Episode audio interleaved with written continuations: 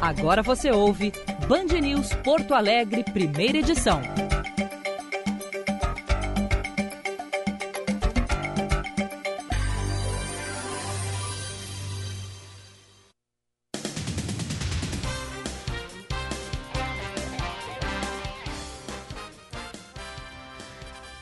9 horas 25 minutos, bom dia! Está no ar o Band News Porto Alegre, primeira edição 925. Aqui Diego Casagrande falando direto dos Estados Unidos, de Orlando, na Flórida. Temos uma manhã de céu nublado por aqui. Neste momento, temperatura de 24 graus, podendo chegar a 33 durante o dia. Em Porto Alegre está o Guilherme Milman. Bom dia, Milman. Muito bom dia, Diego. Bom dia a todo mundo que está ligado aqui na Band News Porto Alegre. Aqui fechou o tempo nublado, o céu da capital dos gaúchos, temperatura de 17 graus, mas parece que não vai chover por aqui. Começamos o programa desta terça-feira com as manchetes. A maioria das mortes por coronavírus no Rio Grande do Sul é de pessoas com mais de 60 anos. 15 das 18 vítimas fatais estão nessa faixa etária, considerada a mais delicada para os acometidos pela Covid-19. Oito delas também tratavam diabetes, hipertensão, doenças cardíacas ou respiratórias. As outras três mortes foram de pessoas com menos de 60 anos. Entretanto, apenas uma delas não tinha histórico de outras doenças, que foi um homem de 59 anos, né, que, eh, que foi registrada na quinta morte do estado na ocasião. As outras vítimas abaixo dos 60 tinham comorbidades. Entre elas está a técnica de enfermagem Mara Rúbia Cáceres, de 44 anos, que além de atuar em área de risco, né, ela era técnica de enfermagem do Hospital Conceição, também tinha histórico de doença respiratória. A faixa de idade com mais vítimas é aquela entre 80 e 90 anos, com cinco óbitos. A morte mais recente nesse recorte foi confirmada na noite desta segunda-feira. O paciente de 71 anos é a oitava vítima fatal de Covid-19 na capital e a 17 no Rio Grande do Sul, que tem até o momento 664 casos confirmados em 87 municípios. Ele estava na UTI do Hospital de Clínicas desde o dia 20 de março e era portador de diabetes, com início dos sintomas no dia 15, ao retornar de uma viagem ao Rio de Janeiro. E começa em 27 de abril a liberação para saque do auxílio emergencial de 600 reais, conforme informou nesta segunda a Caixa Econômica Federal. O calendário para o saque em dinheiro vai até 5 de maio, a depender da data do nascimento do beneficiário. O auxílio já começou a ser depositado e, segundo o governo, 2 milhões e meio de famílias já tinham recebido a primeira das três parcelas de 600 reais até a tarde desta segunda. Nas poupanças digitais criadas pela Caixa, para quem não indicou conta bancária, a previsão é de que uh, a previsão é de que o depósito comece nesta terça. Até o dia 27, no entanto, esse recurso só poderá ser usado em formato digital. As opções incluem pagamento de faturas em débito automático ou usando o código de barras e a transferência para contas de outros bancos. A limitação só vale para quem está recebendo o auxílio pela poupança digital criada pela Caixa. Quem indicou conta bancária anterior ou vai receber os 600 reais em substituição ao Bolsa Família não tem restrição para saque. Em plena pandemia de novo coronavírus, o presidente da Nicarágua, Daniel Ortega, não aparece em público há mais de um mês. E nos últimos dias, os canais governistas do regime nicaragüense vêm repercutindo apenas as declarações de Rosário Murillo vice-presidente e a primeira-dama do país centro-americano.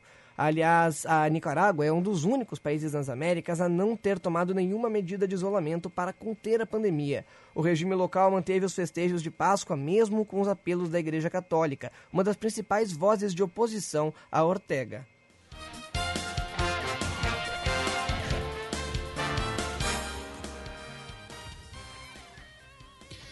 9 e 29. Agora, a gente está descobrindo muita coisa sobre esse vírus, não é, Milma? É, uma das coisas que a gente acabou de descobrir é que se trata de um inseto que veio de outro planeta. Visse essa? Sim, vi. Tinha, tinha é, que ser, né? Um, um planeta bom como o nosso não ia produzir algo assim, né, Diego? É, exatamente. Um inseto que veio de outro planeta. É o que diz o presidente da Câmara Municipal de Guanambi, na Bahia, Zaqueu Rodrigues, do DEM. Ele disse em sessão da última segunda-feira que o novo coronavírus é um inseto que veio de outro planeta. Olha que a cidade não é tão pequena, viu? Essa cidade ela tem 84 mil habitantes, interior da Bahia, fica a quase 700 quilômetros de Salvador. E ele disse lá que os vereadores estão à disposição para combater esse inseto de outro planeta. Agora sim, eu acho que a gente já sabe bastante, né, sobre o sobre esse novo coronavírus. hein, Milma? agora, agora a gente consegue eh, curar o coronavírus. Acabou o problema, vamos sair de casa, vamos voltar às atividades, abrir o comércio, porque agora, tá, agora a gente solucionou o problema. Agora vai. É por isso que tem tanta coisa, tanta bobagem, tanta mentira sendo espalhada por aí, porque também tem muita ignorância. Muita ignorância.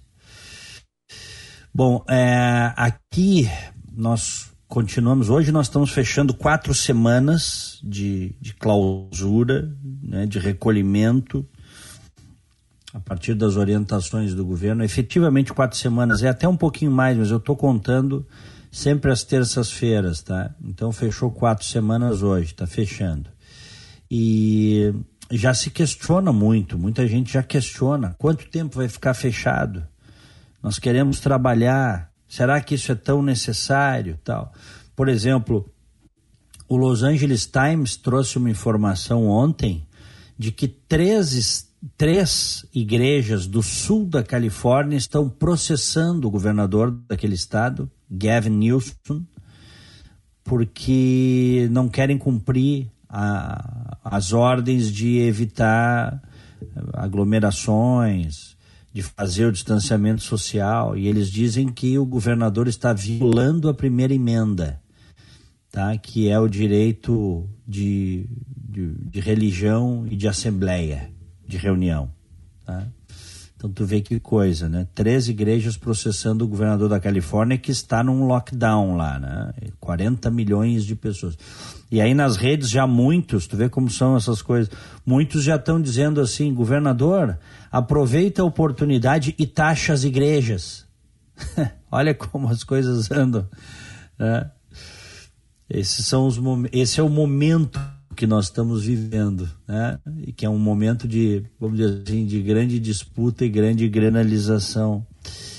Ontem o Dr. Anthony Fauci ele teve que vir a público na, no briefing da Casa Branca, porque ele, no final de semana ele deu uma entrevista dizendo que se o país, ele foi fizeram uma pergunta para ele e o Dr. Fauci, que é esse grande imunologista, infectologista que assessora a Casa Branca, ele disse é, o seguinte: não, é, é, muito provável que se nós, isso até parece óbvio, disse ele, se nós tivéssemos fechado antes, talvez nós tivéssemos evitado muitas mortes, evitado essa onda.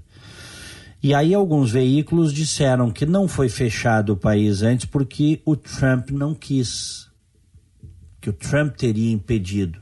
Porque todo mundo sabe que no início de março o presidente Trump tinha uma visão e depois ele muda a sua visão. E aí ele se torna, ele abraça a coisa da, do distanciamento social. Ele fecha fronteiras, primeiro com a China, depois com a Europa, e depois ele praticamente fecha o país. E a Casa Branca entra na, na coisa do distanciamento social para impedir o, o contágio que já estava acontecendo em grande escala aqui nos Estados Unidos. Mas aí o Fauci ontem fez questão de dizer que o presidente seguiu as coisas que ele disse. Que ele e que a Deborah Birx, que é uma outra pesquisadora, uma outra cientista, né, que, que eles disseram que desde o primeiro momento o presidente, de alguma forma, seguiu as orientações da ciência. Isso é importante, porque mesmo, vê que mesmo aqui já começa a dar um tilt, né? Dá um, vamos dizer assim, uma um estresse nas relações entre os cientistas, que têm uma posição, que é majoritária, do distanciamento social e inicialmente de um lockdown. Até o Dr. Fauci diz assim: ah, muitas vezes a gente usa o termo lockdown, mas não é isso. É um distanciamento social maior. Né? Lockdown não seria exatamente a palavra, mas em alguns casos é lockdown mesmo, como na Itália. Na Itália houve lá um lockdown mesmo. Fechou tudo e as pessoas eram proibidas de sair, salvo com autorização, para ir no supermercado ou para ir na farmácia. Então, o que nós temos aqui nos Estados Unidos, de maneira geral, é, uma, é um distanciamento social uh, forçado, mas não no nível do que se teve na Itália. E isso é definido pelos governadores, né, regionalmente. Mas aí o Fauci, doutor Fauci veio a público para dizer que, não, o presidente seguiu as coisas que o presidente, que, que, o, que os seus cientistas disseram. Que estava passando a imagem de que o país não tinha fechado antes porque o Trump não queria.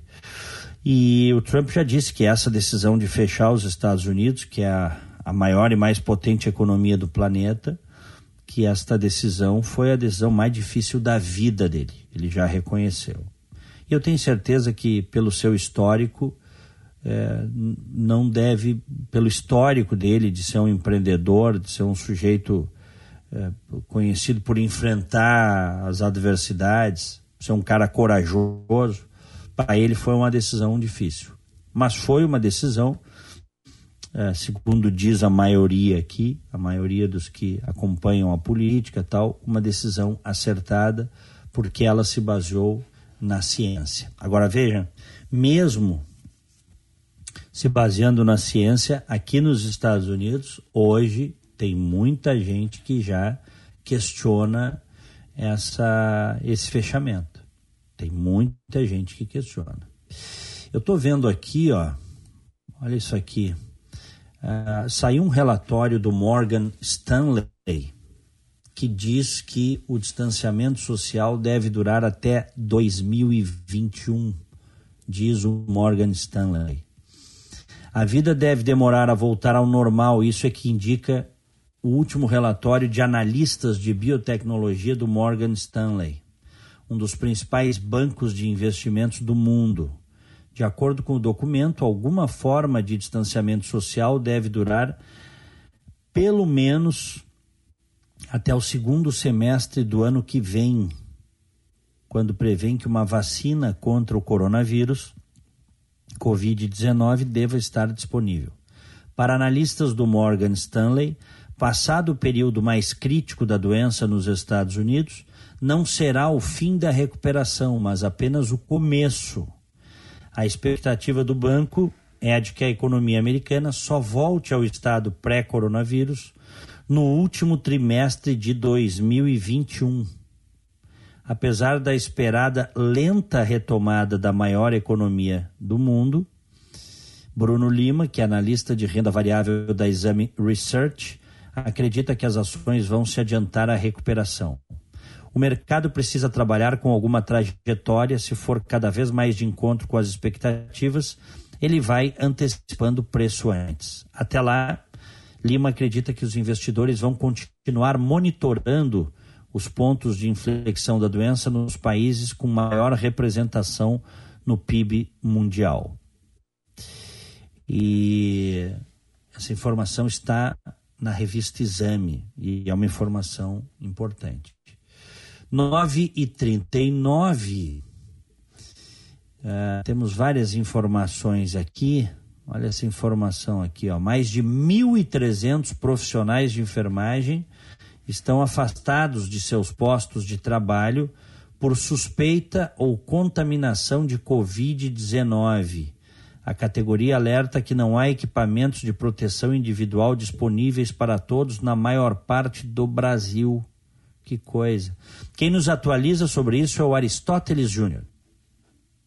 Profissionais que atuam na linha de frente do combate à pandemia do coronavírus também já estão sentindo no dia a dia os impactos da pandemia. De acordo com o um levantamento do Conselho Federal de Enfermagem, mais de 1.300 trabalhadores da área estão afastados por suspeita ou contaminação confirmada da Covid-19. Até agora, 188 pessoas já tiveram o diagnóstico confirmado. 20 desses profissionais acabaram perdendo a vida por conta das complicações da doença, que tem taxa de letalidade na casa do 1,4% entre os enfermeiros e técnicos em enfermagem. Apenas 15% dos mortos tinham mais de 60 anos de idade. O coordenador do Comitê Gestor de Crise da Covid-19 no Conselho Federal de Enfermagem, Valquírio Almeida, afirma que uma das maiores preocupações hoje é o baixo volume de testes disponíveis para os profissionais. A entidade já demandou um reforço do monitoramento ao Ministério da Saúde, que deve começar a priorizar a categoria nas próximas semanas. E aí a gente consiga também, nessa situação, ter uma, um acompanhamento e um monitoramento mais próximo do real, do número de afastamentos, do número de, de profissionais infectados que venham a ser infectados por Covid-19. Que até então, é, esses afastamentos, esse acompanhamento está, está de fato apresentando números que, acompanhando a realidade, a gente pode dizer que são números subdimensionados, até porque não havia né, essa política de testagem um pouco mais abrangente. 60,8% dos enfermeiros com suspeita de coronavírus trabalham na região sudeste do país. Outros 24,9% atendem os pacientes da região norte, enquanto 11,4% estão no nordeste e 1,8% no centro-oeste. O sul do Brasil é, até o momento, a região menos afetada, com 0,9% dos profissionais afastados após apresentarem os sintomas da Covid-19. O Conselho Federal de Enfermagem também alerta para a falta de equipamentos de proteção individual nos hospitais. Ainda conforme Valquírio Almeida, mais de 3.500 denúncias já foram recebidas pela entidade. O problema se repete em todas as partes do país, mas há mais registros nos locais onde a pandemia já avançou significativamente: São Paulo, Rio de Janeiro, Ceará, Amazonas e Distrito Federal. Até porque apresentam uma um coeficiente de transmissão muito maior do, do, do que a média nacional. Então, o volume de, de é, a demanda deles é uma demanda muito maior que a grande maioria do, do, dos estados brasileiros. Então, neste caso, de fato, esses estados são aqueles que apresentam uma situação mais crítica com relação a, a questões de, de, de. Embora seja uma dificuldade é, observada em todo o Brasil, só no estado de São Paulo, 1.100 denúncias de falta de EPIs foram recebidas desde a chegada do coronavírus ao Brasil. No Rio de Janeiro, são 368 notificações. O Rio Grande do Sul ocupa o terceiro lugar da lista, com 279 casos. Outros 627 enfermeiros entraram em contato diretamente com o COFEM Nacional, sem passar pelas sucursais regionais da entidade. Hein, Diegão, antes da gente seguir aqui, uh, tem hum. alguns ouvintes que estão no embalo aí do vereador de Guanambi, viu? E lançando algumas teorias mirabolantes também pro coronavírus, né? Obviamente, algumas brincadeiras ah, é. aí. O Marco de Guaíba disse hum. que, na verdade, não é um inseto, e sim um ET que desceu na China e foi comido na, nas feiras chinesas. então contaminou todo mundo, né? Então o ouvinte está brincando aqui com outras teorias mirabolantes, claro que isso não passa aí de, um, de, um, de uma brincadeira, né? Baseado em alguns comentários aí. É, mas só que o vereador, o vereador falou sério, viu? Falou sério. Isso, isso que é o pior, né? Quem dera fosse Esse aqui é o pior. claro, é. 9 e 44 aqui em Orlando, 25 graus. Porto Alegre, o céu vai abrindo aos pouquinhos, 17 graus e 2 décimos. Seguimos. Projeto irá validar métodos de testes da Covid-19 no Brasil. O objetivo é divulgar lista com fabricantes confiáveis e eficazes do diagnóstico. A Gabriela Plentes nos atualiza. Uma força-tarefa de entidades da área da saúde irá validar a eficácia de testes da Covid-19 disponíveis no Brasil. A iniciativa é organizada pela Associação Brasileira de Medicina Diagnóstica, Câmara Brasileira de Diagnóstico Laboratorial, Sociedade Brasileira de Análises Clínicas e pela Sociedade Brasileira de Patologia Clínica e Medicina Laboratorial. Todos os fabricantes dos exames registrados na Anvisa podem participar entrando em contato com a CBDL. Conforme a diretora executiva da Abramed, Priscila Franklin Martins, o trabalho resultará em uma lista de exames confiáveis, com boa eficácia e desempenho, e também daqueles que não são seguros. Essa parceria é inédita porque é, a, gente, a ideia é a gente receber direto do fabricante que tem interesse que o produto dele seja validado amostras que serão distribuídas para os laboratórios participantes desse projeto para que eles processem esses exames e, e façam o, o processo de validação e aí, no final, a gente vai disponibilizar uma lista pública com os resultados desses exames. Então, é uma base referencial que vai demonstrar para o mercado quais exames são confiáveis o documento estará disponível para o mercado, mas também para autoridades da saúde, como o Ministério e as secretarias. O objetivo é evitar problemas como a aquisição de diagnósticos com baixa sensibilidade. Os associados da Abramed correspondem a cerca de 60% de todos os exames realizados pela saúde complementar no Brasil. Ainda segundo a diretora executiva da associação, Priscila Franklin Martins, os laboratórios utilizados serão os de hospitais, fazendo análises repetidas em diferentes dias de amostras. Os laboratórios que podem participar do, do, programa são laboratórios que hoje atendem dentro de unidades hospitalares. Isso é necessário para que a gente possa ter empresas participando que conseguem amostras de pacientes. Então, o processo de validação é um processo que leva aí 15, 20 dias são amostras em diferentes tempos de, de, contaminação. Né? A previsão é que o resultado com os métodos confiáveis esteja disponível nos próximos 20 ou 30 dias. Os laboratórios irão aplicar um protocolo técnico desenvolvido pelas sociedades científicas.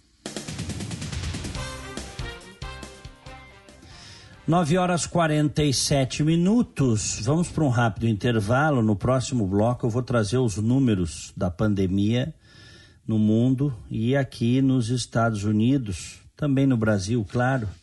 Mas aqui, Estados Unidos, já é o local com maior número de mortes por coronavírus. Este número começa. Tem uma boa notícia que vem de Nova York, que é onde nós temos grande parte dos casos, vamos dizer assim, se a gente considerar é, o estado de Nova York, é quase a metade dos casos estão lá. E a gente tem um número muito alto de mortes, mas este número começa a cair. Eu vou trazer mais informações depois do break. Já voltamos com Band News Porto Alegre, primeira edição. Você está ouvindo Band News Porto Alegre, primeira edição.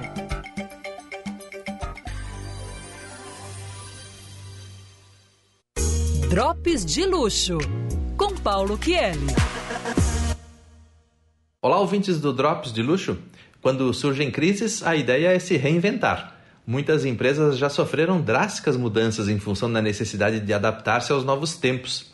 A empresa Montblanc, no mercado do luxo, é um excelente exemplo. Um típico fornecedor de luxuosas canetas e equipamentos para escrita foi duramente afetado pela chegada dos computadores, eliminando em milhares de pessoas a necessidade de usar canetas. A empresa habilidosamente investiu nas linhas de couro e acessórios para viagem, sem contudo abandonar as linhas de canetas que tornaram-se símbolos de status e presentes ideais para alguém muito especial. Mas a extensão da marca através da junção de novos produtos para aproveitar a clientela já existente e segura da alta qualidade fornecida pela marca não para por aí. A empresa acaba de lançar o MB01, um luxuoso fone de ouvido inteligente com acabamento impecável e tecnologia de ponta. Com um design audacioso e couro de ovelha nos acabamentos que dão uma incrível sensação de conforto ao usuário, o novo fone já é considerado um acessório elegante do vestuário dos viajantes de luxo. Além disso, novos features como sensores de pausa e de carregamento via USB juntamente com outros dispositivos estão disponíveis e fazendo a cabeça dos usuários. Evoluir é preciso e o mercado do luxo sempre tem inovação, um dos seus pilares de sustentação. Bom luxo para vocês e até o próximo Drops. Um abração, tchau, tchau. Com o Cindy Lojas Porto Alegre, o varejo recebe muito cuidado. Nossos associados têm acesso aos planos de saúde Centro Clínico Gaúcho, com diversos diferenciais, como teleconsultas e todo o amparo da medicina de valor. Caso já possua convênio, faça a migração digital, sem sair de casa. Cindy Lojas Poa. Os desafios são muitos, mas juntos somos mais. Ligue 3025 8300. Os carros já foram lentos.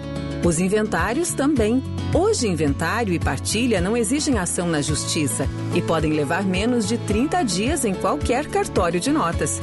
É só não haver testamento e os herdeiros, todos maiores de idade, estarem de acordo sobre os bens. Consulte gratuitamente. No tabelionato, você resolve no ato. Saiba mais em tabelionatogaúcho.com.br. O Hospital Divina Providência está ainda mais preparado para receber pacientes com suspeitas de coronavírus.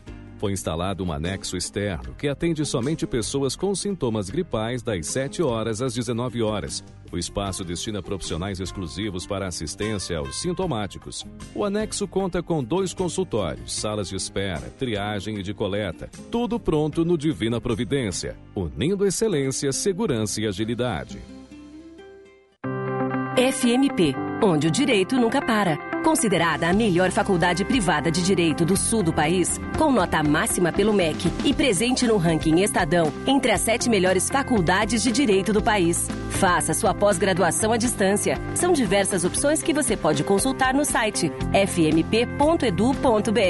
Estude na única instituição a receber duas vezes consecutivas o selo da OAB Recomenda. FMP Direito para a Vida. Você está ouvindo Band News Porto Alegre, primeira edição.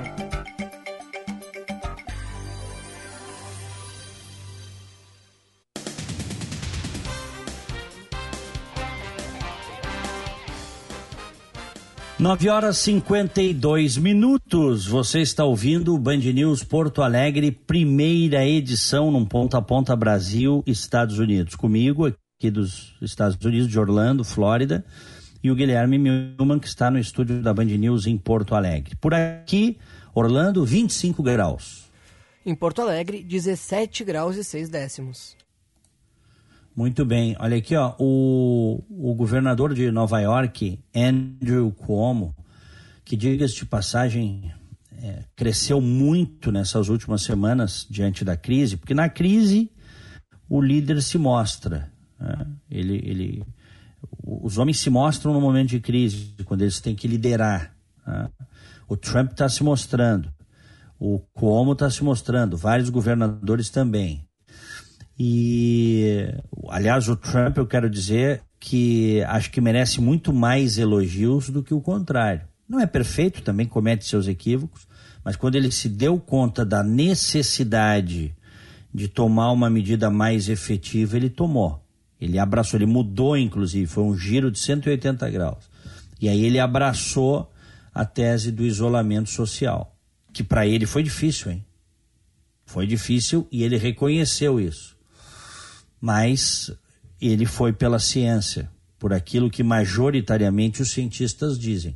A maneira de se impedir esta primeira onda de impedir ou reduzir né, os danos da primeira onda, porque mesmo aqui nos Estados Unidos a coisa está muito severa, é fazendo distanciamento social e adotando as outras medidas né, de higiene que a gente está já cansados até de ouvir, mas que é necessário. Tem que cortar a corrente de transmissão do vírus.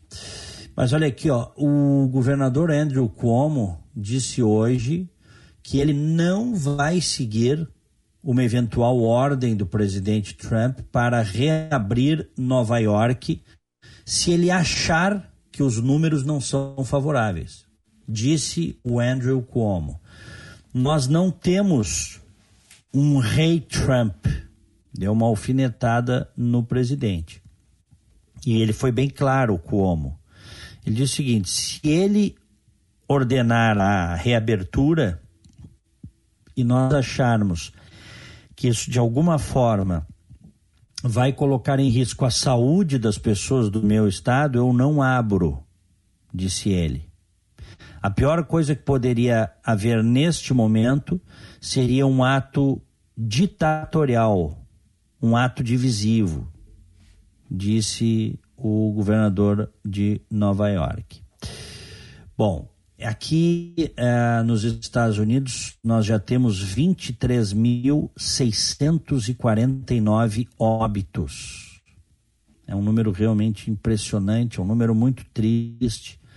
As histórias não param de, de surgir.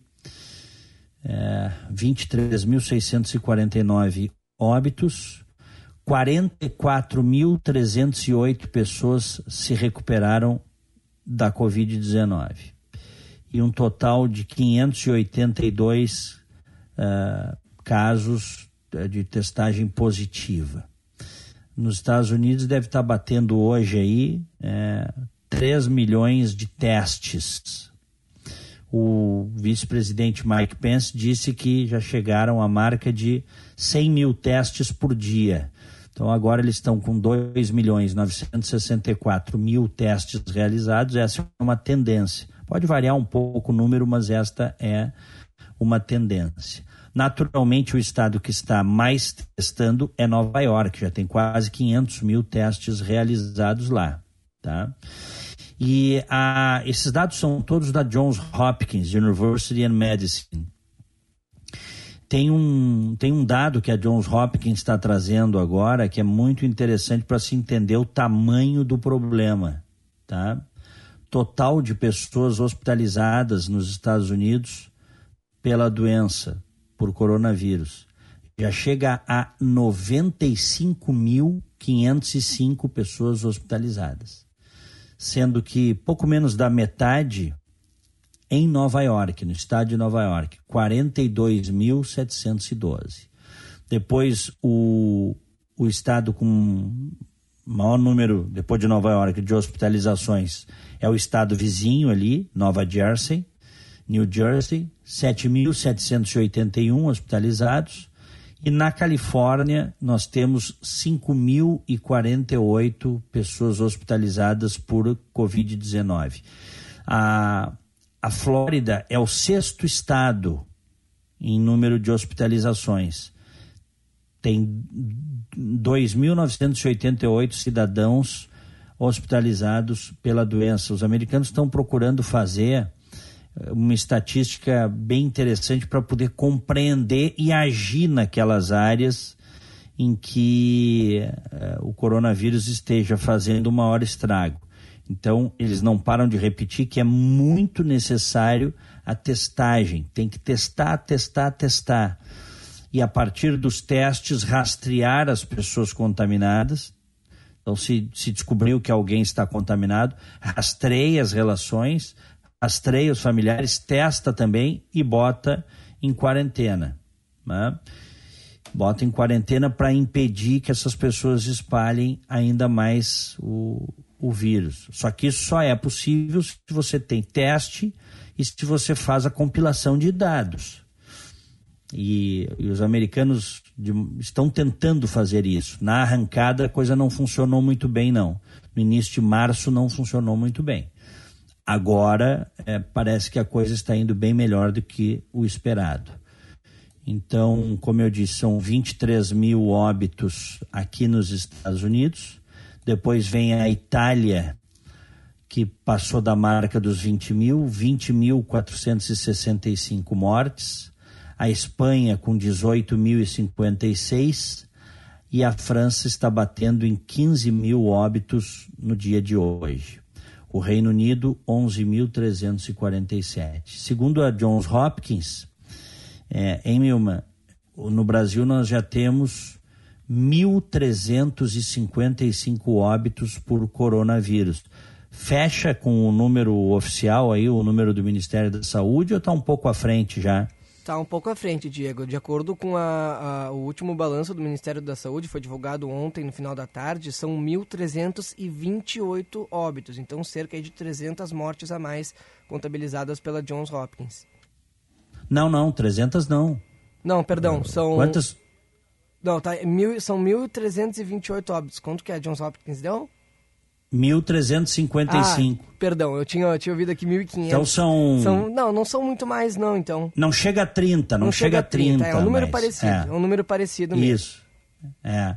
A diferença, Johns Hopkins, eles têm um sistema de compilação aqui, é o Centro de Pesquisa do Coronavírus, e eles acaba batendo, tá? Mas eles normalmente estão um pouco à frente. Bom, são agora são 10 da manhã, temperatura aqui em Orlando 25 graus. Porto Alegre 18 graus nesse momento.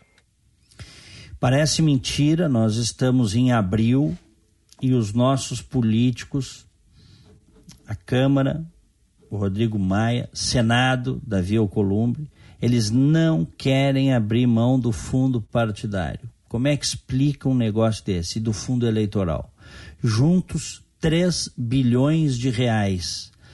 Tem muito político já, muito político, pedindo, muitos representantes pedindo, fazendo projeto para destinar integralmente esses valores para a saúde não tem que ter dinheiro público em campanha, em eleição, em santinho, outdoor, dinheiro para partido.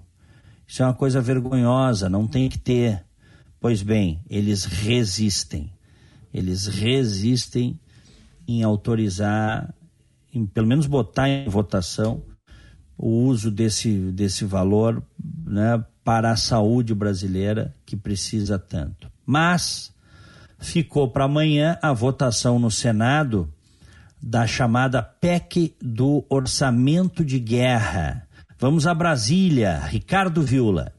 Ficou para esta quarta-feira a votação no Senado da PEC do chamado orçamento de guerra, que pode liberar mais de meio trilhão de reais do orçamento geral do país para os gastos emergenciais contra a crise do coronavírus. A proposta que muda a Constituição já foi aprovada pela Câmara dos Deputados no início do mês em tempo recorde, com os dois turnos votados em uma noite de sexta apenas. Já no Senado, a resistência é bem maior, tanto que o senador Alessandro Vieira, do Cidadania, entrou com uma ação no STF para impedir a análise da PEC. O parlamentar alega que a Constituição não pode ser alterada por meio de votação virtual. A Constituição não é feita para ser mudada na hora da crise. Ela é feita para servir de guia para a hora da crise, para dar estabilidade ao país. Não há necessidade, não há razoabilidade de se mexer na Constituição dessa forma atabalhoada. São sessões muito curtas, você não tem o debate adequado. Dentro da PEC do orçamento de guerra, o que mais preocupa os senadores é a autorização para o Banco Central comprar títulos públicos e privados com o objetivo de manter aquecido o mercado financeiro. Essa operação não é permitida hoje e, conforme a proposta, só valeria até 31 de dezembro, quando termina o estado de calamidade pública decretado pelo Congresso em razão da pandemia da Covid-19.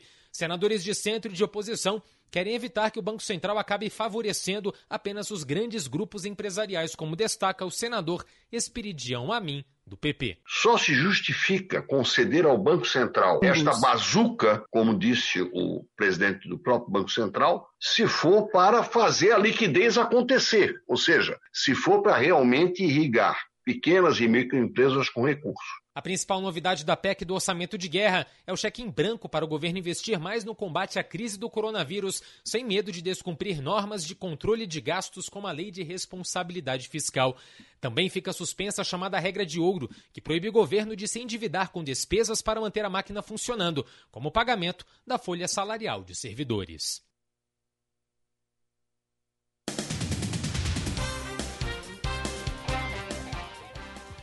10 horas 3 minutos, seguimos. É, já está aí o Aristóteles, hein, Milma? Ainda não, Diego. A gente tá, Ainda tá, não, tá, então? tratando aqui tá algumas bom, questões vou... antes. Já te aviso quando ele tiver ok para entrar. Tá bem, tá bem. Vamos então com a com a seguinte reportagem, ó. Olha isso aqui, ó. É do Aristóteles também, tá? Mas é outra pauta. Divisão Gaúcha da Associação Brasileira de Eventos faz campanha para ajudar profissionais do setor a se manterem durante período de paralisação provocado pelo coronavírus. Segundo a entidade, 90% dos profissionais são freelancers e não têm renda. Aristóteles Júnior. O cancelamento da maior parte dos eventos agendados para os meses de maio e abril, provocado pela pandemia do coronavírus, preocupa os trabalhadores do setor. Isso porque, segundo a Associação Brasileira de Empresas de Eventos, 90% dos profissionais são freelancers, ou seja, só são remunerados caso as atividades aconteçam. Por isso, a divisão gaúcha da ABOC está fazendo uma campanha de arrecadação de dinheiro e mantimentos que vão ser distribuídos para as pessoas que estão em casa, impossibilitadas de trabalhar. Segundo o coordenador da iniciativa, Marcel Bento, as doações estão chegando principalmente nas casas dos montadores de estandes, funcionários de limpeza e recepcionistas. E a gente começou a receber ligações, e-mails dos trabalhadores, dos autônomos, né, pedindo ajuda, que não estavam conseguindo colocar comida na mesa. Daí a entidade resolveu se organizar para fazer a campanha.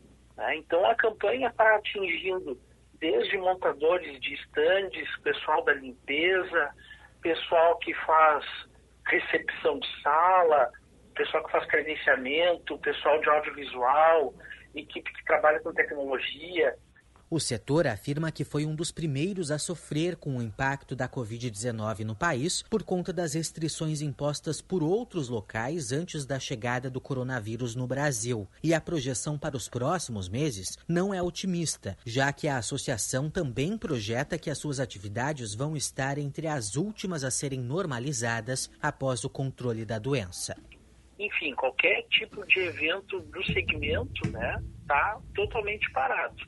E nisso, além do, dos eventos estarem parados, a gente tem 90% da mão de obra e também eles ficam numa situação que, dependendo, eles não conseguem pegar aquele benefício dos 600 reais que o governo está oferecendo, né? E não tem remuneração. Então, é um pessoal que está numa vulnerabilidade social bem grande, né? As doações podem ser feitas pelo site www.unidoscontraocorona.eventize.com.br. Mais informações sobre a campanha podem ser encontradas nas redes sociais da Associação Brasileira de Empresas de Eventos no Rio Grande do Sul. 10 horas 7 minutos. Seguimos com o Band News Porto Alegre, primeira edição. Como a gente saiu de uma reportagem do Aristóteles, ele volta em seguida ao vivo. Antes, vamos com a Gabriela Plentes Cidadãos de Butiá recebem máscaras reutilizáveis doadas pela Prefeitura. Alô, Gabriela. A Prefeitura de Butiá, na região metropolitana de Porto Alegre, está distribuindo 40 mil máscaras para a população. A doação estipula dois equipamentos reutilizáveis para cada cidadão, já que o município conta com cerca de 21 mil habitantes. A iniciativa é viabilizada a partir de uma parceria com o Poder Judiciário da cidade, que repassou cerca de 60 mil reais para o executivo adquirir os materiais. O comércio está fechado na cidade.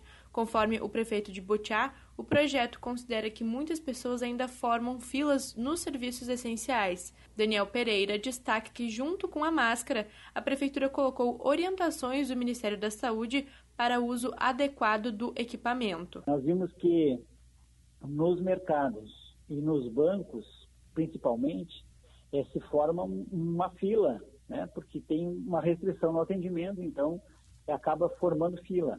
Então, isso a gente não consegue diminuir. Né? O outro comércio está diminuído, mas essas filas a gente não consegue diminuir. Então, é, uma das alternativas que a gente encontrou, né, e aí também vem toda a orientação é, toda a fabricação das máscaras, a gente está obedecendo também a orientação do Ministério da Saúde. As professoras de uma escola se disponibilizaram para fazer os cortes. Já a confecção é realizada por costureiras autônomas que estavam registradas no projeto da Coordenadoria de Políticas para Mulheres e foram contratadas para o trabalho. O prefeito Daniel Pereira ressalta que, além da área da saúde, a assistência social também está sendo mobilizada. Várias dessas dessas mulheres também já tinham seu trabalho autônomo, né, e que com a, a, o início da pandemia, né, toda a crise também foram afetadas, né, e também precisaram se reinventar nas suas atividades. Então, também é uma maneira da prefeitura estar alcançando e minimizando né, as consequências é, para essa área é, financeira, né, da gente poder também organizar isso. Né? Então, é um apoio também que a prefeitura está dando, né? cadastrando as costureiras. A entrega é feita pelos agentes comunitários de saúde que possuem o cadastro dos moradores por conta de ações como as visitas nas famílias. Até o momento, Butiá não tem casos confirmados do coronavírus, apenas cerca de 32 suspeitos e 19 descartados. O hospital municipal também foi considerado como de retaguarda para o tratamento da doença, com 32 leitos disponíveis.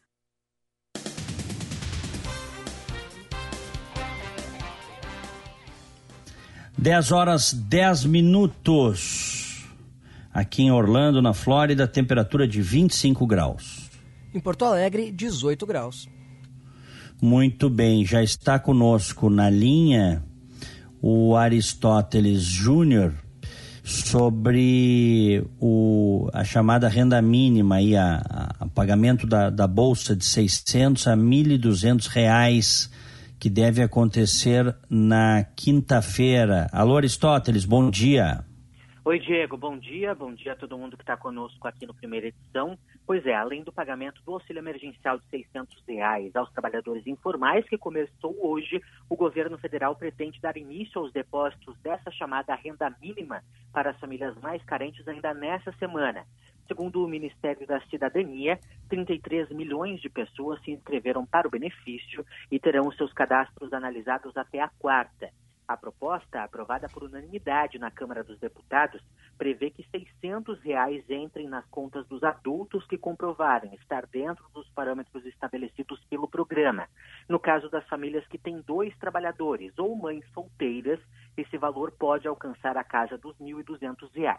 Inicialmente, o presidente Jair Bolsonaro havia proposto um auxílio de 200 reais, valor esse que foi alterado por uma emenda protocolada pelo deputado Marcelo Aro, do PP de Minas Gerais. O ministro da Cidadania, Onyx Lorenzoni, afirma que o cruzamento de dados para a avaliação dos cadastros já começou e que a ideia é que os primeiros depósitos aconteçam já nessa quinta-feira. O pagamento será mantido por pelo menos três meses nós fazemos mais ou menos 33 bilhões de batimentos ou conferências em cada uma dessas pessoas que estão listadas, ou seja, é um volume é, absurdo é, de trabalho da base de dados que nós temos. A gente acha que nós já deveremos ter talvez 14, 15 milhões completamente habilitados, né? É, e começamos imediatamente após esse trabalho a pegar agora a segunda fase, que são esses 10 milhões, né? O ex-chefe da Casa Civil, que é considerado um dos principais aliados de Jair Bolsonaro, voltou a criticar a condução da crise do coronavírus por parte do Ministério da Saúde. Lorenzoni destaca que está ao lado do presidente no posicionamento a respeito da flexibilização da quarentena e que já expressou a sua contrariedade diretamente a Luiz Henrique Mandetta eu não posso compreender que comunidades inteiras estejam travadas, milhões de brasileiros que estão demitidos ou a, em vias da sua demissão, é, ou aqueles que é, hoje as cenas que nós temos visto aí no Banco do Brasil e na caixa das pessoas é, recebendo o, esse auxílio, né, que foi criado pelo presidente Bolsonaro, é emocionante. As pessoas choram Além de ter mais de 18 anos, os solicitantes da renda mínima não podem ter emprego formal e tampouco receber benefícios previdenciários ou assistenciais. O único programa de transferência de renda que não elimina os candidatos é o Bolsa Família, e a renda familiar dessas pessoas não pode exceder a metade de um salário mínimo por pessoa, ou seja, R$ 522,50 por cada pessoa que vive na casa. Os inscritos precisam também comprovar que fazem parte do sistema de microempreendedores individuais, o MEI, ou do Cadastro Único para Programas Sociais do Governo Federal, o CAD Único. Quem é contribuinte individual ou facultativo do Regime Geral de Previdência Social também pode fazer parte do programa, bem como quem cumpriu os requisitos de renda média até o dia 20 de março. Todos esses detalhes estão, é claro, no site do Ministério da Cidadania para quem tiver interessado. Diego. Obrigado, Aristóteles Júnior. 10 e 14. Vamos distribuir os nossos abraços do dia aí, Milma. Dia, no Band News Porto Alegre, primeira edição.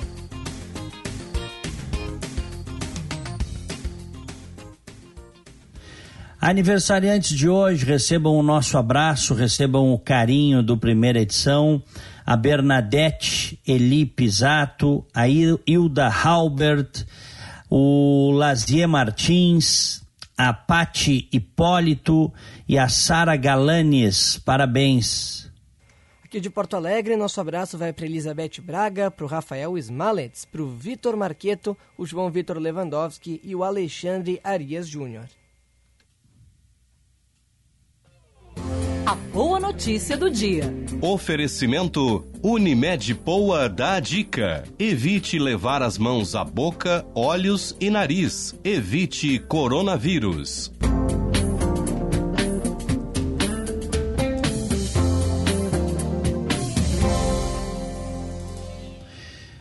Olha, a boa notícia vem aqui da Flórida, viu, Milma e ouvintes? Ontem, numa conferência de imprensa, o Dr. Scott Rivkes, que é o cirurgião geral aqui do. Existe essa, essa figura, o cirurgião geral aqui é, da, da, da Flórida, ele disse que os casos estão caindo, tá? Que efetivamente está se conseguindo achatar a curva, que nesse momento se está num platô do número de casos de coronavírus e que a tendência agora é cair.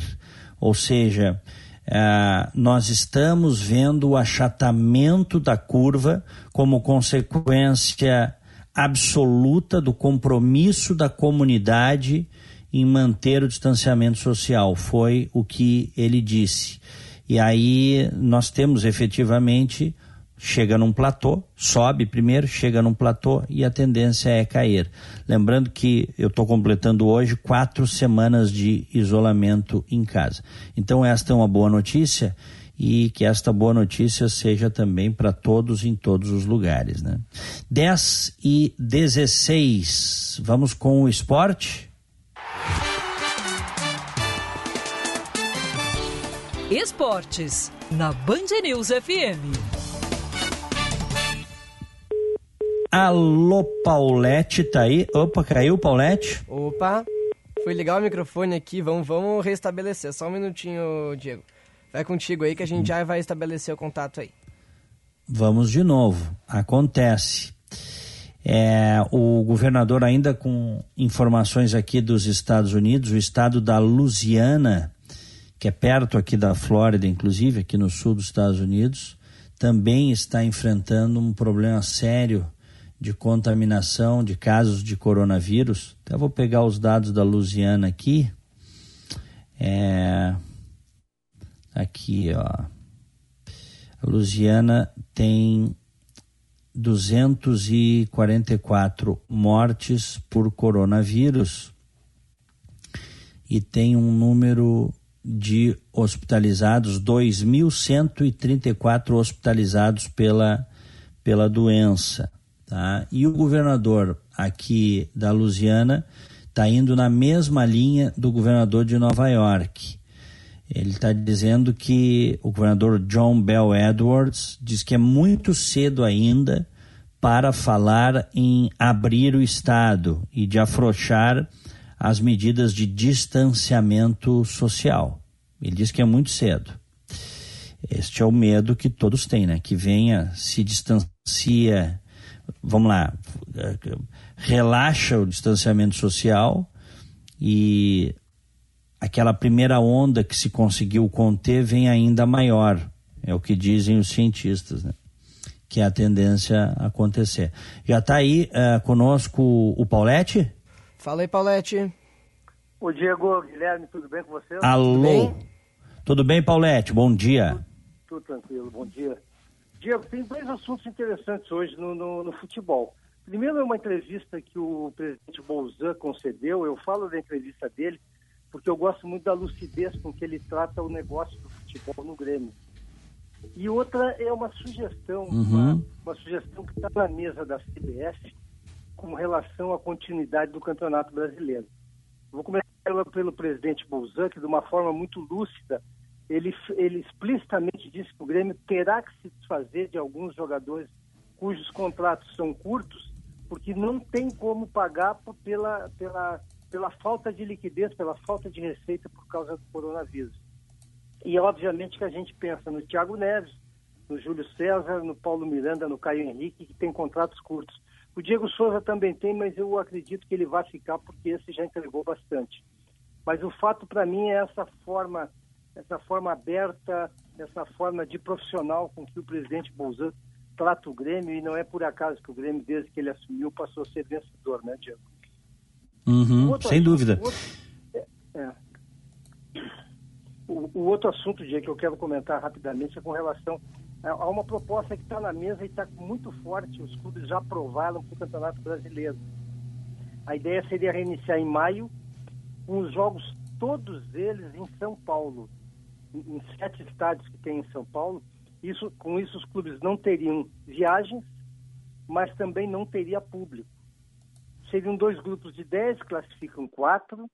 Depois, quando tivermos esses quatro, teremos o mata-mata é uma forma de agradar a televisão, porque ela, a, a Globo terá TV aberta quartas e domingos, pay-per-view terça, quinta, sexta e sábado. É uma forma diferente. Os clubes já aprovaram. Falta só o Flamengo e a CBF. O que, que tu acha disso, Diego? É, eu acho que é o caminho, né? É televisão. Mas, Paulette, isso seria feito quando exatamente? Seria no fim, mais para o fim do ano, a ideia? Não, em maio, em maio. Já em maio agora. É, porque, porque a, o, os clubes não iam viajar durante o torneio, mas todos eles iriam viajar em algum momento para ir até São Paulo, né? Não, eles vão, eles vão ficar baseados em São Paulo, eles voltam eventualmente quando tem folga de para jogar, tem Copa do Brasil, tem Libertadores, mas isso aí representa uma. É, é como se fosse um torneio, na, até vou, vou viajar no tempo que eu jogava, a gente ia, ficava 10, 15 dias numa sede, São Paulo, Mato Grosso, na Itália, em algum lugar, e, e, e, ficava lá jogando todas as equipes concentradas no mesmo lugar. Isso aí reduz custo e te dá muito mais rapidez. Mas talvez claro. isso, pela falta de calendário, é. né? os clubes não e aí, receita mesmo. E aí passa tudo na TV. É isso aí, né? Passa, ou na, na TV, ou, ou daqui a pouco só não vão só, só não vão querer passar no Facebook, que aí ninguém aguenta, né? Não, não, Facebook não dá pra ver. Eu do Facebook para ver jogo, fica tudo trancado. Isso. É que a gente está é. acostumado, né? Com, com o streaming da televisão, né? Exato. Tá bom, um abraço para vocês então, até amanhã. Valeu, Paulette, um abraço. Valeu, Paulette. Abraço.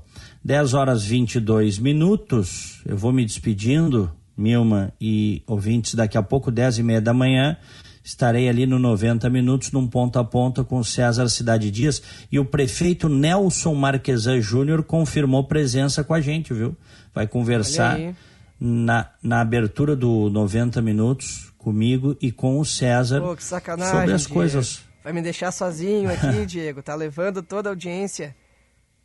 Pois é, Não, sobre as coisas parte. que estão acontecendo Não, aí, né? mas é isso aí. é, Vale a pena conferir a entrevista com o prefeito aí, viu? Fica, o- fica o 94,9, né, Diegão?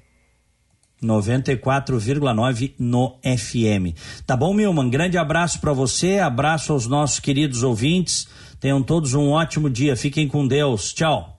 Valeu, Diego. Um abraço, muito obrigado. Ele que volta amanhã direto de Orlando, trazendo a sua análise e os seus comentários aqui no Band News Porto Alegre, primeira edição. E nós seguimos por aqui.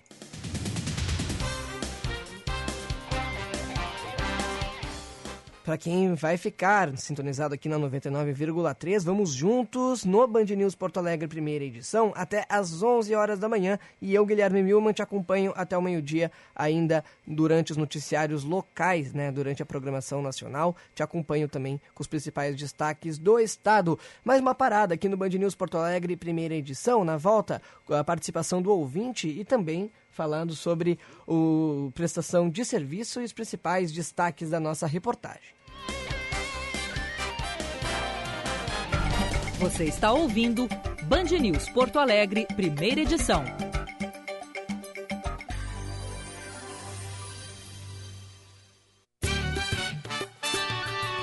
Band News FM, temperatura.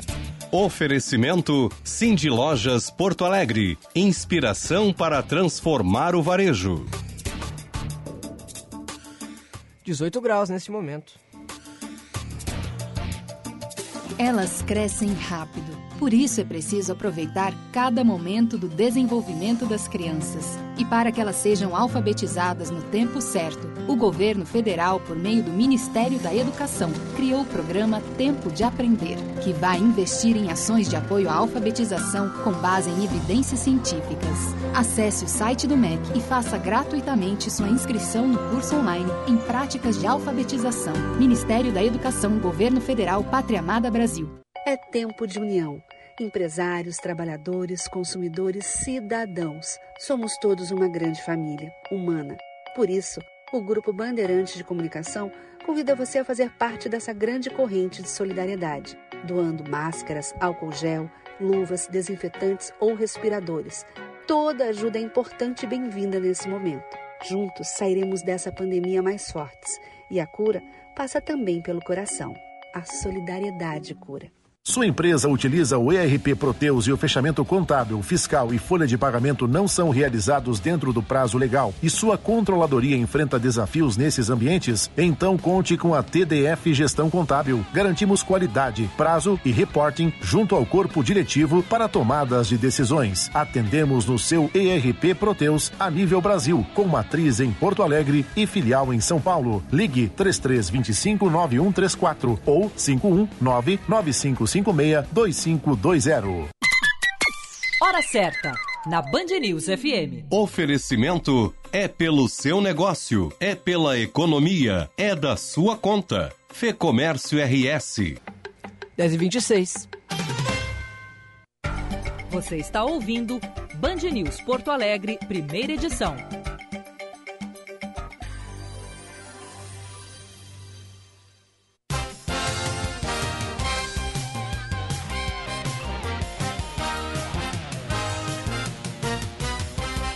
Agora 10 e 26 estamos de volta aqui no Band News Porto Alegre, primeira edição. Neste momento, céu deu uma bela de uma abertura aqui. Estávamos com o tempo totalmente nublado, agora parcialmente nublado mais uma bela manhã de terça-feira. Estava estava feio, né? Dá para se dizer que estava feio. Agora agora ficou bonito, né, o clima aqui na capital dos gaúchos e o ouvinte está participando aqui pelo 99411 0993, que é o nosso canal de interatividade.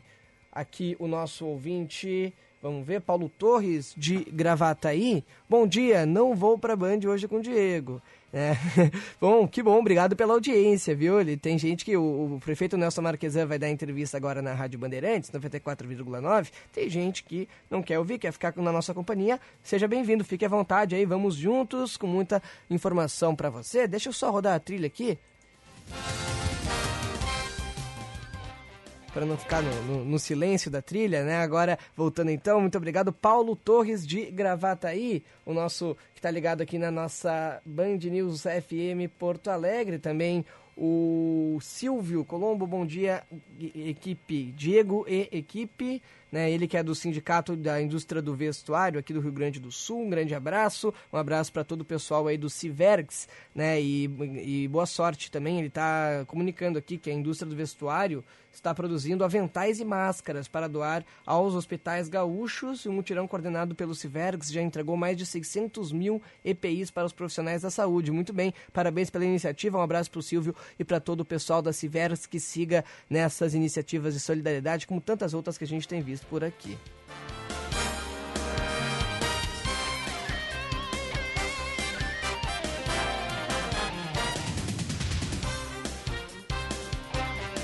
Um abraço também para Maria Erone, que está mandando aqui a sua, a sua participação, tá, tá mandando mensagem pela, pelo, pelo 994109993.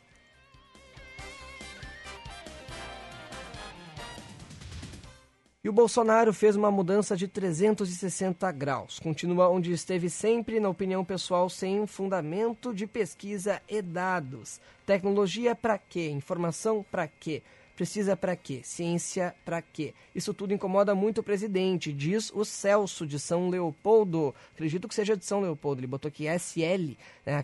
Vou, vou, vou dizer aqui que é de São Leopoldo, né? Celso, um grande abraço, obrigado pela sua mensagem. Essa foi a opinião do Celso. Você pode mandar também a sua opinião aqui, espaço aberto e democrático do ouvinte, desde que, né, sem agressividades, a gente está aceitando.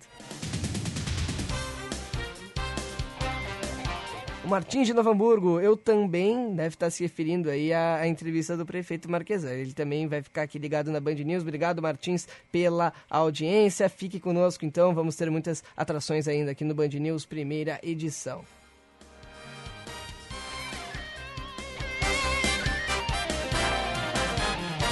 Você também então pode participar, repetindo, 99411-0993 é o nosso canal de interatividade aqui na Band News FM.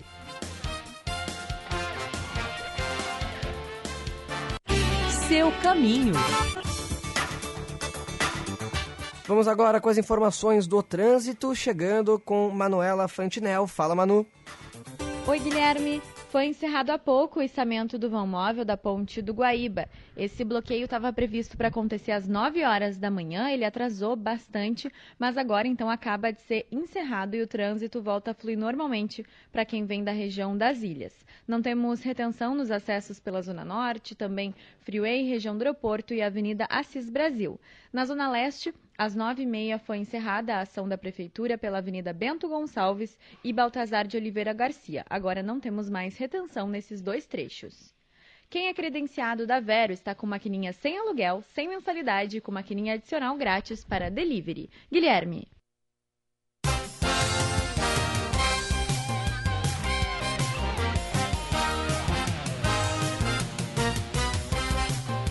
Valeu, Manu, que atualiza hein, ainda hoje, no primeira edição, mais informações do trânsito para você que precisa uh, sair de casa, precisa se informar, depende aí do transporte em Porto Alegre e também na região metropolitana.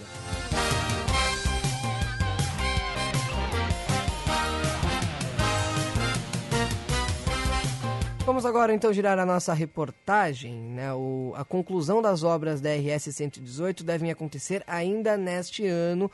Garante isso é garantido pelo secretário estadual de Transportes, Juvir Costela. Atualmente a rodovia conta com 90% do trecho duplicado. Quem conta mais detalhes para gente é o repórter Gilberto Echauri. A IRS 118, rodovia que liga as cidades da região metropolitana de Porto Alegre, já conta com 16 quilômetros de pista duplicada. Além das faixas laterais liberadas no trecho entre os quilômetros 5 e 21, de Sapucaia do Sul até Gravataí, a rodovia recebeu pontes sobre o arroio Sapucaia, no quilômetro 8, e sobre o arroio Barnabé, no quilômetro 16. Também foram entregues o viaduto que passa sobre as tubulações da Transpetro, no quilômetro 9, e o viaduto sobre a Avenida Marechal Rondon, no quilômetro 12 em Cachoeirinha. Atualmente, a rodovia conta com 90% do trecho duplicado. Conforme o secretário estadual de Logística e Transportes, Juvir Costela, a conclusão deve acontecer ainda neste ano. A 118 está tendo a continuidade, mesmo que não numa velocidade que nós gostaríamos, mas ela ainda está elencada como obra prioritária, ainda para sua conclusão neste ano de 2020. Temos duas passarelas já elencadas, que é no quilômetro 5 e no quilômetro 10.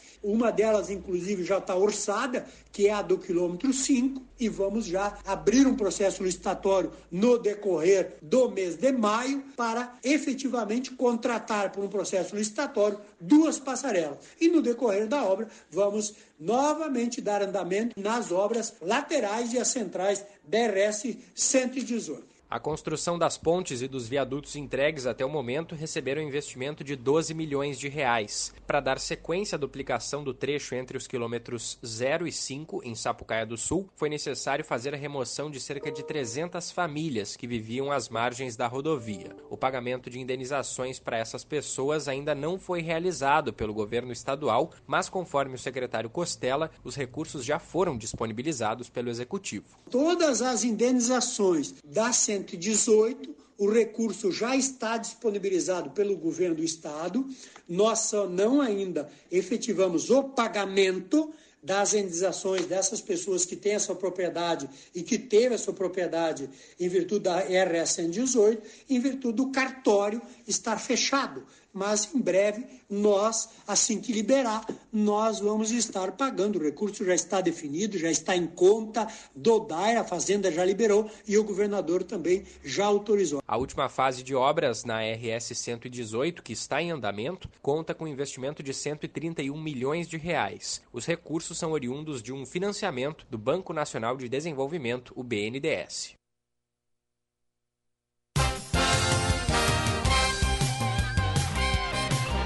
Valeu, Gilberto Echauri, o nosso âncora titular aqui da Band News Porto Alegre, em regime home office. Ele e o Aristóteles Júnior trabalhando em home office durante essa semana. Você ouviu aí o Aristóteles entrando ao vivo conosco. O Gilberto também tem entrado ao vivo né, no, durante a programação da Band News. Hoje foi gravado, matéria então, reportagem de Gilberto Echauri.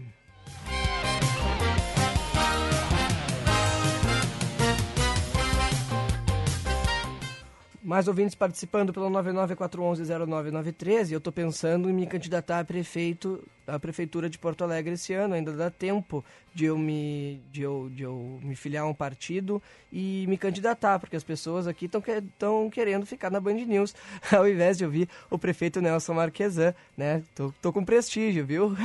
Os ouvintes aqui, ó, quem é que mandou mais mensagem? O Vinícius. Olá, bom dia. Acompanho todos os dias Band News Porto Alegre estou desde cedo acompanhando a rádio. Vinícius de Alvorada. Né, vou continuar acompanhando a Band News Porto Alegre e, e ele segue então conosco aqui.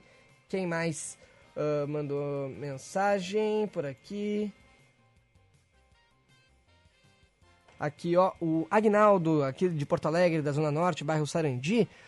Bom dia, Guilherme. Ouviram o Marquesan? Que nada, tamo junto. Bom, tudo bem, né? Vamos lá então, vamos seguindo. O Marquesan você pode também uh, ouvir depois. Vamos ter a, a entrevista completa no, nas plataformas, a Bandeirantes vai divulgar e também, com certeza, a, com a nossa reportagem que vai, que vai repercutir essa entrevista, né? Então, para você que não vai ouvir a entrevista do Nelson Marquesa Júnior, pode ficar tranquilo, a gente vai com certeza trazer mais informações e conteúdo aqui na Rádio Band News.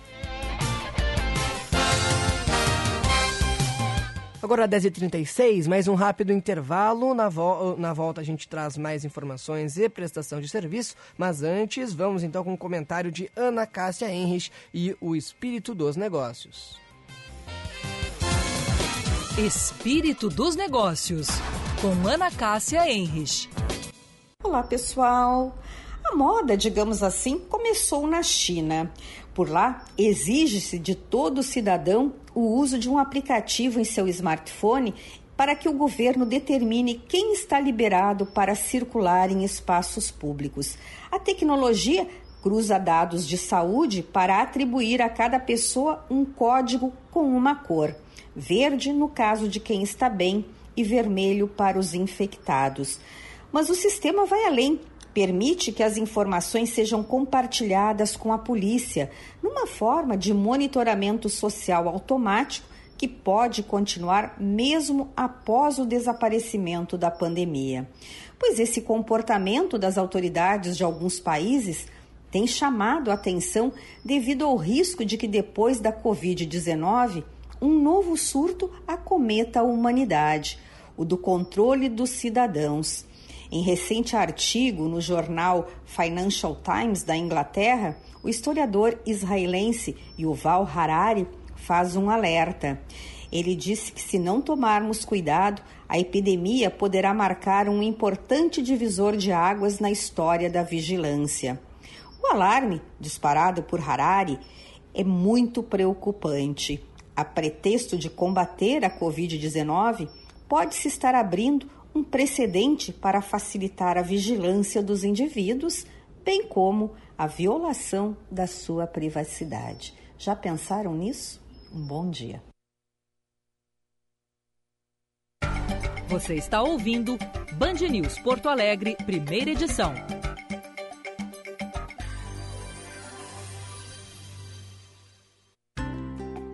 O Hospital Divina Providência está ainda mais preparado para receber pacientes com suspeitas de coronavírus.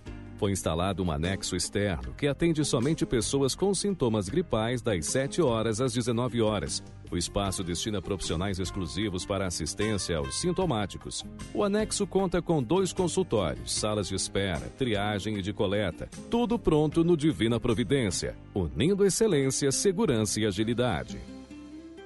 Sua empresa utiliza o ERP Proteus e o fechamento contábil, fiscal e folha de pagamento não são realizados dentro do prazo legal e sua controladoria enfrenta desafios nesses ambientes? Então conte com a TDF Gestão Contábil. Garantimos qualidade, prazo e reporting junto ao corpo diretivo para tomadas de decisões. Atendemos no seu ERP Proteus a nível Brasil, com matriz em Porto Alegre e filial em São Paulo. Ligue 3325 9134 ou 519 95 562520. Fê Comércio RS, Sesc, Senac. Mesmo longe, queremos estar perto de você. E para que isso aconteça, lançamos um novo portal, perto de vc.com.br.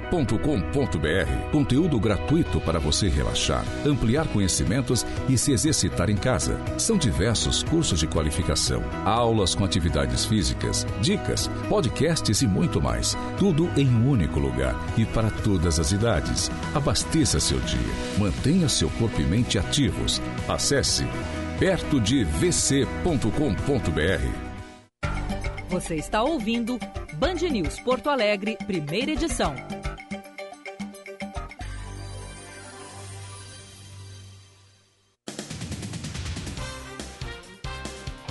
Agora 10 e 40 19 graus a temperatura, o céu deu uma, deu uma aparecida aqui na capital dos gaúchos, céu parcialmente nublado neste momento. Tem mais ouvinte participando por aqui, o Paulo Torres dizendo, agora na RS 118 só vai, só vai faltar tapar a buraqueira que tem. Está com várias partes assim, comentando a matéria de Gilberto Echauri, né, o secretário dizendo que em breve a estrada vai estar pronta, garantiu que estará pronta aí eh, nos próximos, eh, até o 2021. Deixa eu só confirmar aqui. Uh, é isso mesmo, né? Diz que, que não, ainda esse ano, né? O, o secretário vai, vai uh, garantir que vão ficar prontas. Vamos ver, tomara que, que a melhora, uh, que as obras aí valham a pena, né? Vamos então voltar a sonar a nossa reportagem. 10 horas 41 minutos. Aristóteles Júnior está de volta aqui no primeira edição. Vai falar sobre a vacina aftosa, né? Ampliação aí para os pecuaristas aplicarem a vacina. Isso mesmo, Aristóteles? Bom dia novamente. Exatamente, Gui. Bom dia novamente. Os pecuaristas gaúchos vão ter mais 10 dias para colocar em dia a vacinação dos rebanhos contra a febre aftosa. Inicialmente, o prazo final estabelecido pelo governo era essa terça-feira, dia 14, mas desde o início das restrições provocadas pelo coronavírus, principalmente quanto ao distanciamento social, os trabalhadores rurais vêm enfrentando dificuldades nesse processo. A data final para a compra das doses também foi alterada para o dia 30 de abril.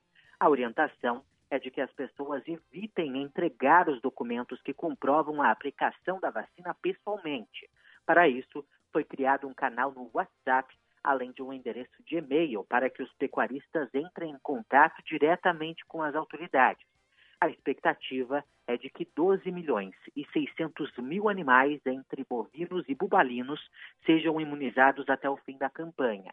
Nesse ano, o calendário, que normalmente começa em maio, foi antecipado, já que o governo do Rio Grande do Sul quer se tornar, em 2021, um estado livre da aftosa sem vacinação.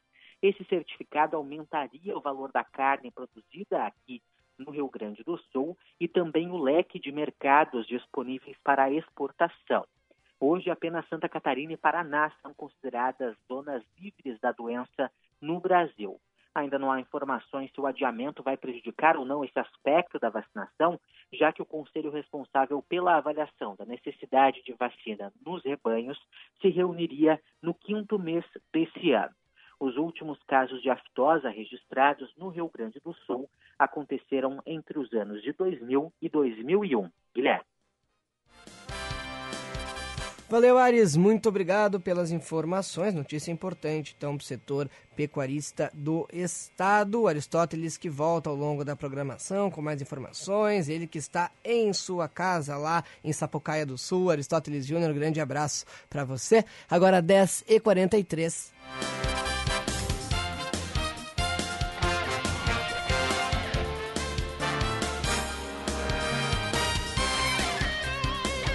Mais uma pausa aqui no Band News Porto Alegre, primeira edição, mas antes, comentário de Kleber Bevenhu e o seu outro olhar aqui na Band News.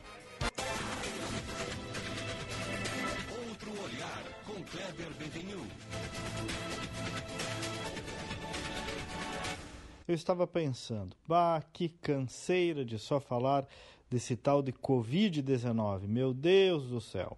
Não que devamos ignorar, claro, mas dá um enfado, uma saturação, um cansaço esse assunto, todo mundo deve estar sentindo. Aí eu pensei, sobre que eu posso falar para os ouvintes da Band que não seja isso pelo menos uma única vez. E aí me ocorreu algo bem simples, bem singelo, que é a velha e boa dica de cinema, mesmo sendo hoje uma terça-feira. Como nós estamos confinados, ou boa parte de nós estamos, estamos tendo mais tempo para ver filmes. Eu assisti nesse final de semana Um Senhor Estagiário, com o sempre impecável Robert De Niro. Um filme simples, delicado, doce, sem superprodução, mas que conta a interessante história de um viúvo com 70 anos que descobriu que a aposentadoria estava deixando um vazio existencial em sua vida. Aproveitando uma oportunidade de voltar à ativa, ele se torna então estagiário sênior de um site de moda, uma startup fundada e dirigida por uma jovem moça com quem ele cria uma forte amizade. Mas o detalhe desse filme é que aborda o cavalheirismo, a moda antiga, no seu lado bom e até mesmo alguns traços de masculinidade igualmente saudáveis, eh, tão em falta na sociedade contemporânea. A generosidade, o instinto de proteção, o cuidado com o outro, o cultivo do bom gosto, isso tudo encarnado nesse personagem do De Niro, que o faz, no fundo, nunca ficar velho. O fato de ser então conservador, no melhor sentido dessa palavra, é o que o mantém sempre atual. E por outro lado, o desafio então dessa moça de ser uma executiva e ao mesmo tempo tendo que administrar sua situação familiar.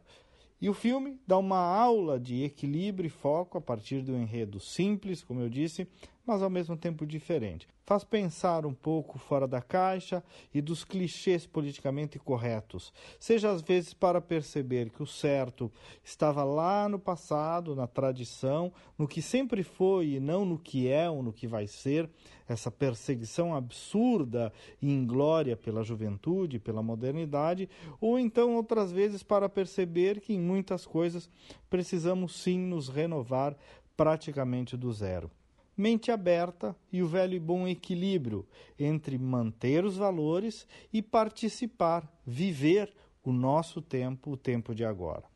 Um Senhor Estagiário, esse é o nome do filme, procure no Netflix. Bom dia e até amanhã. Você está ouvindo Band News Porto Alegre, primeira edição.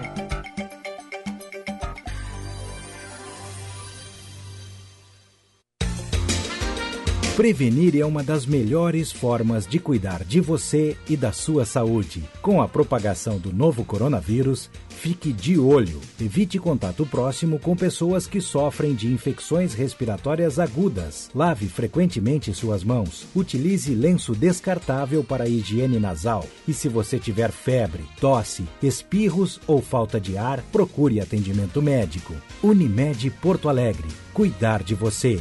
Esse é o plano. Fecomércio RS, Sesc, Senac. Mesmo longe, queremos estar perto de você. E para que isso aconteça, lançamos um novo portal, perto de vc.com.br. Conteúdo gratuito para você relaxar, ampliar conhecimentos e se exercitar em casa. São diversos cursos de qualificação, aulas com atividades físicas, dicas, podcasts e muito mais. Tudo em um único lugar e para todas as idades. Abasteça seu dia, mantenha seu corpo e mente ativos. Acesse perto de vc.com.br. Já enfrentamos muitos desafios nessa vida. E o Banrisul sabe que é nas horas mais difíceis que a nossa parceria faz a diferença.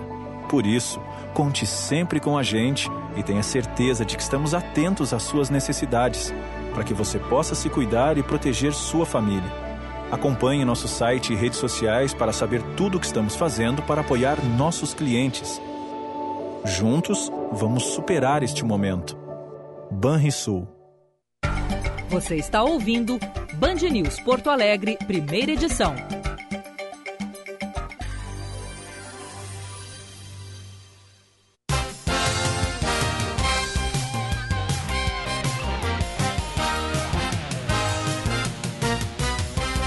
Dez horas 49 minutos. Um abraço para Janete, aqui de Porto Alegre, mandando um abraço também, ligada na programação. Neste momento, 19 graus é a temperatura na capital dos gaúchos. Tempo nublado, céu voltou a ficar branco, fechado, mas a chuva não vem, viu? Não se preocupe se você não gosta de chuva e se você está com saudade da chuva.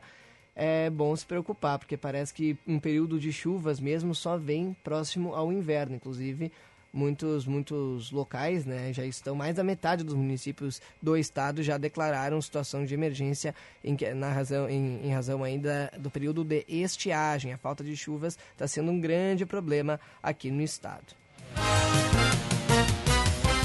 Agora 10h50, mais informações do trânsito para você aqui na Band News. Seu caminho.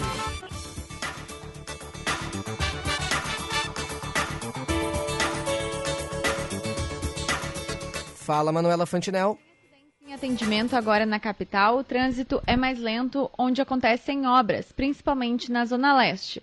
Na Zona Leste temos obras na Antônio de Carvalho, para quem sobe a Antônio de Carvalho no sentido a Protásio. Também na Protásio Alves, nas imediações com a Arita Ragô, no bairro Alto Petrópolis.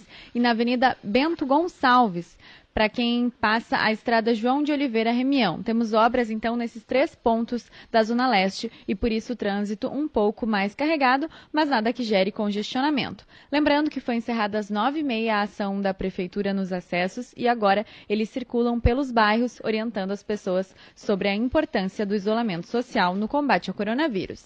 Coronavírus, não deixe que ele viaje com você. Juntos vamos vencer essa pandemia. CCR, viva seu caminho. Guilherme. Valeu, Manu. E do trânsito, vamos agora conferir a previsão do tempo. Band News. Tempo. O dia começa com nebulosidade, chuva e temperaturas baixas na maioria das regiões. A mínima é de 8 graus em Caxias do Sul, 9 em Bagé, 12 em Alegrete e 13 em Porto Alegre. No decorrer do dia, o tempo fica instável na maior parte do estado. Pode ter pancadas de chuva com trovoadas. Somente na região oeste o tempo ficará firme. À tarde, as temperaturas ficam amenas. A máxima pode chegar a 24 graus em Porto Alegre, 22 em Uruguaiana, 20 em Erechim e 19 graus em Gramado. Na quarta-feira, o dia fica nublado na maior parte do Rio Grande do Sul. Tem previsão de chuva isolada na região sul e na faixa leste. Nas demais áreas, o tempo ficará firme. Da Central Band de Meteorologia, Jennifer Casagrande.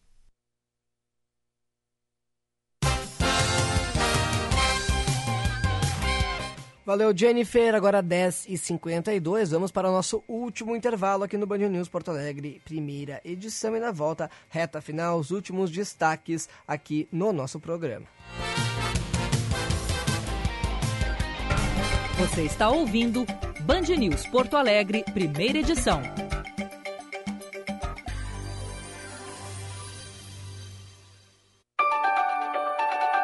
Nos momentos de crise, a atuação do rádio é marcada por um forte poder de renovação e adaptação. O rádio, em sua história, incorporou alguns sentidos: o cultural e educativo, que nos ensina a preservar nossas origens, o comercial, que mantém o veículo forte para investimentos em qualidade, o político, poderoso instrumento para a consolidação de um país, o de espetáculo, que conecta o rádio ao seu maior bem, o público e o maior de todos os sentidos, o da informação. Nos momentos de crise como a que enfrentamos do Covid-19, o rádio estará sempre ali, do seu lado, informando, entretendo e incentivando para que você siga em frente. Conte sempre com o rádio e fique em casa. A GERT, Associação Gaúcha de Emissoras de Rádio e Televisão. Diante da pandemia causada pelo coronavírus, o Conselho Regional de Engenharia e Agronomia do Rio Grande do Sul informa a prorrogação do prazo para o pagamento das anuidades exercício 2020 para todos os profissionais e empresas do sistema Confea CREA. Mais informações, consulte em nosso site www.crea-rs.org.br. CREA RS, Conselho Regional de Engenharia e Agronomia do Rio Grande do Sul. Você está ouvindo Band News Porto Alegre, primeira edição.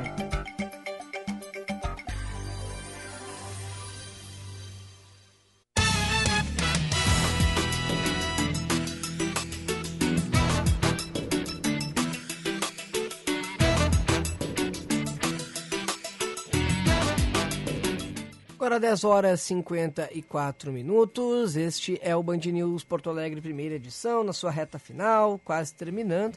Antes disso, mais uma informação. Né? O presidente da Assembleia Legislativa, Hernani Paulo, deu entrevista hoje à Rádio Bandeirantes também. Hoje a Rádio Bandeirantes está requisitada, hein? Eu, eu, por isso que eu estou me sentindo tão prestigiado. Vocês estão me preferindo do que o Onix Lorenzoni, que falou mais cedo, Hernani Polo, que falou mais cedo, e agora o Nelson Marquesa Júnior, que vai falar também em instância na Rádio Bandeirantes. Então, mas a Band News também, viu, tá com conteúdo. Não quero fazer propaganda para rádio, para Bandeirantes, não, apesar de não sermos concorrentes. É, mas aqui no Grupo Bandeirantes sempre entrevistas de qualidade, né? E ele comentou principalmente a questão das dificuldades financeiras, né, e da redução do duodécimo. Né? As dificuldades do governo do Rio Grande do Sul, que, por exemplo, não consegue pagar os salários dos servidores do Poder Executivo em dia há mais de quatro anos, aumentaram em meio à pandemia do coronavírus. Isso porque, passada a arrecadação do IPVA, principal fonte de renda da máquina pública é o ICMS, que é o imposto cobrado sobre a circulação de mercadorias e serviços. Como boa parte da população está em casa em distanciamento social, os ganhos a partir desse tributo estão bem menores do que o esperado. Em uma reunião com representantes dos poderes legislativo e judiciário, o governador Eduardo Leite chegou a levantar a hipótese de usar parte do duodécimo destinado a esses setores para a manutenção dos serviços. O governo do Rio Grande do Sul já recebeu 150 milhões de reais em recursos devolvidos dos demais poderes e órgãos autônomos desde a chegada do coronavírus ao território gaúcho. Esse montante teve origem em uma série de cortes propostos no orçamento anual das instituições.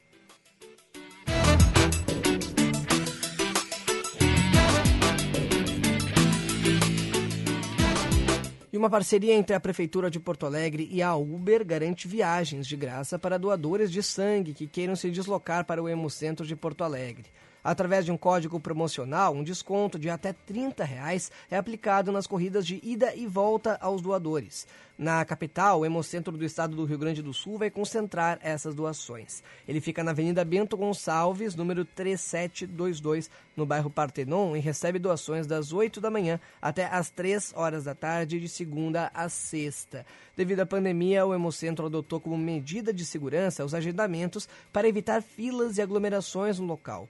Caso queira agendar a sua doação de sangue, basta ligar, atenção, 51 3336 6755, repetindo 3336 6755 ou ainda pelo 98405 4260, repetindo 98405 4260.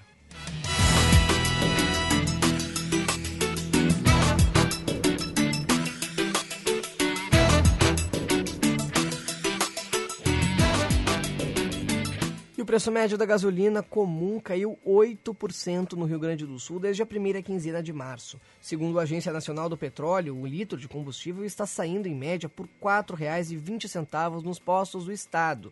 O valor mais barato foi encontrado em Passo Fundo, na região norte gaúcha, onde o insumo sai em média por R$ 3,77. Agora há pouco um ouvinte uh, circulando por, por, por Gravataí mandou também uma foto um, da gasolina vendida a R$ 3,55. Né? Então, realmente, uh, os preços estão bem mais baratos. O mais alto continua sendo da cidade de Bagé, na fronteira oeste, onde a gasolina comum sai por R$ 4,99. E apesar de ser uma boa notícia para o consumidor, a redução nos preços vem preocupando o setor. Isso porque ela é provocada por uma queda brusca na demanda pelos combustíveis, que chegou a 80% nos primeiros dias do distanciamento social. O presidente do Sindicato do Intermunicipal do Comércio Varejista de Combustíveis e Lubrificantes do Rio Grande do Sul afirma que as unidades menores, que não fazem parte das grandes redes de postos, já estão ameaçando fechar portas. A cotação do petróleo também caiu desde o agravamento da pandemia, o que fez com que a Petrobras reduzisse o valor dos combustíveis nas refinarias, em um movimento que ainda não teria chego às bombas. Por isso, há a expectativa de que as gasolinas comum e aditivada, além do diesel, fiquem ainda mais baratas a partir das próximas semanas.